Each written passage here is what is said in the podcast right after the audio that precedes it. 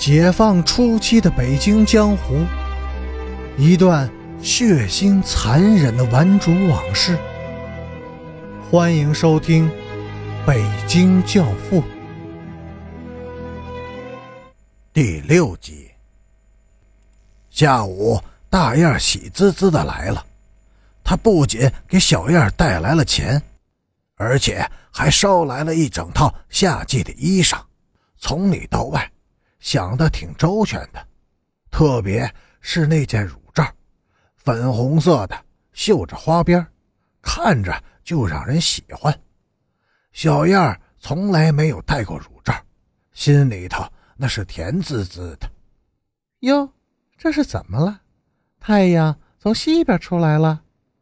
小燕的心里挺高兴，嘴上却是淡淡的。怎么，你见到他本人了？嗨，我压根就没去找他，找也没用，十块八块的就给打发了。大燕撇着嘴说：“我早就跟你说过，土匪是只嫩家雀儿，还不知道疼人呢。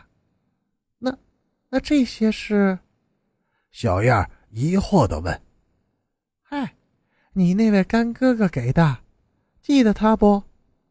小燕的心里。热乎乎的，脸上泛起了一层红晕，害羞的低下了头。他，他挺好的。呵呵，他约你今天晚上见面，让我陪你去。小燕默默的点了点头，两只秀美的大眼睛水汪汪的，充满了天真幸福的憧憬。那一年。他十六岁，当年的许多人都说，她长得美极了，以后再也没见过长得那么甜、那么美、那么纯的姑娘了。许多人还记得，她有一副好嗓子，能甜甜的唱一首《沂蒙山小调》，人们的心都被唱醉了。那天晚上的月亮真圆啊！那时，北京的天空中还不像今天这样的多雾、多烟尘。在清新的夜空中，月光一缕一缕的挂下来，伸手就能抓住它，挽在怀里。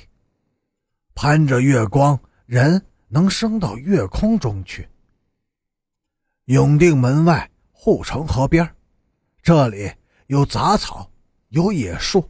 有流水，有堤岸，就是少有人声。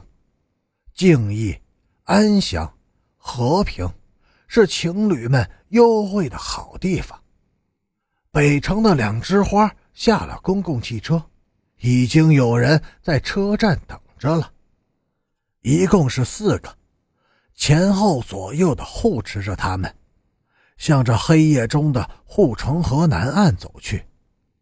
在河边堤岸上与他们幽会的，也不是一个人，而是十几个，十几条黑影在堤岸上一字的排开，十几双眼睛泛着绿光，幽幽的。小燕有点害怕了，她抓住大燕的手，抓得紧紧的。大燕她好像突然醒悟到了，他们这次是来到了南城。一条精壮的汉子迎了上来，他脸上带着笑，说话也挺和善的。走吧，甭怕，我们大哥在那边等着呢。小燕一低头，看见了他手中的那把匕首，刀锋在月光里泛着寒光，白脸把双臂抱在胸前，神情气傲的站在堤岸上，月光。从他的头上倾泻下来，他的全身仿佛披着一层银灰。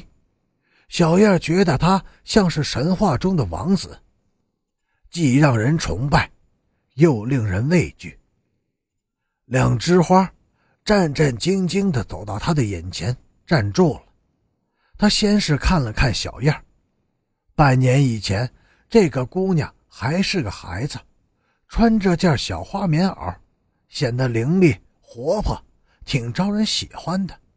现在她已经出落成一个妩媚艳丽的大姑娘了，看上去她好像有点冷，身子紧缩着，两个肩膀微微的在颤抖。白脸叹了一口气，又把目光转向大燕，冷冷地说：“我打听清楚了，你现在是没主的，而我的兄弟们都挺瞧得起你的。”想和你玩玩，这也不算不讲义气。他咬了咬牙，又叹了口气，把目光转向了天空，转向了那轮月亮，接着说：“哼，至于他嘛，不是有主了吗？我也不能坏了规矩，请他来，没别的，捎封信回去。”大巴拉是第一个扑上来的。他利索地抱起大燕，怪笑着向杂草丛生的低背面走去。四五条汉子紧紧地跟在他的后面。不一会儿，从那里传来了大燕的尖叫声和汉子们淫荡的笑声。白脸一动不动地站着，还是仰头望着月空。然后他慢慢地走到小燕的面前，目光射向他的脸。这张脸在月光下显得是那么的楚楚动人，那双秀美的大眼睛里溢满了泪水，让人疼，让人怜。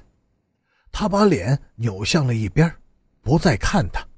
这一刻，他似乎有些动摇了。晚风起了，从水面上掠过来的风很凉，很湿，带着一股腥味。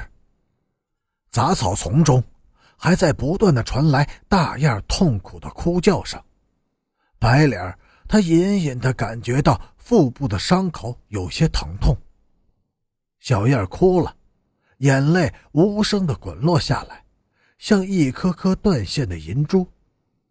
白脸伸出了手，轻轻的摸了摸小燕的脸、头发和眼睛，然后他深深的叹了一口气。闭上了眼，调转头向远方走去。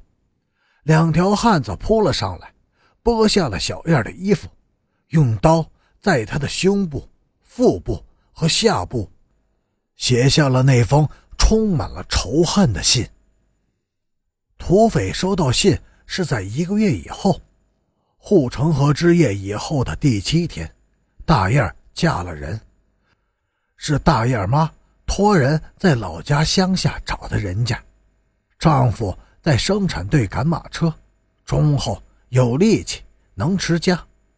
赶马车的汉子进城的当天就把大燕带走了。第三天入洞房，洞房之夜，大燕哭着把一切都说了。丈夫用赶车的鞭子抽了她一顿，然后扔下鞭子，抱起她说。以前的事儿，谁都不准再提了。我娶媳妇儿，你嫁汉，都是为了过日子。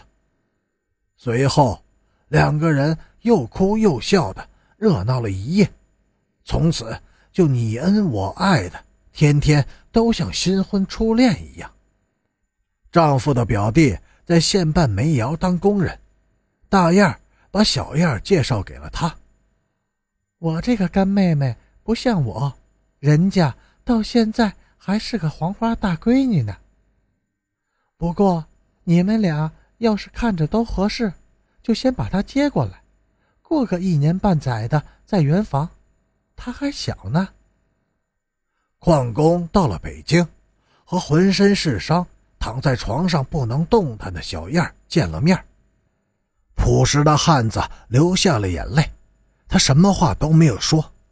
硬是撂下了二百元钱，就这样走了。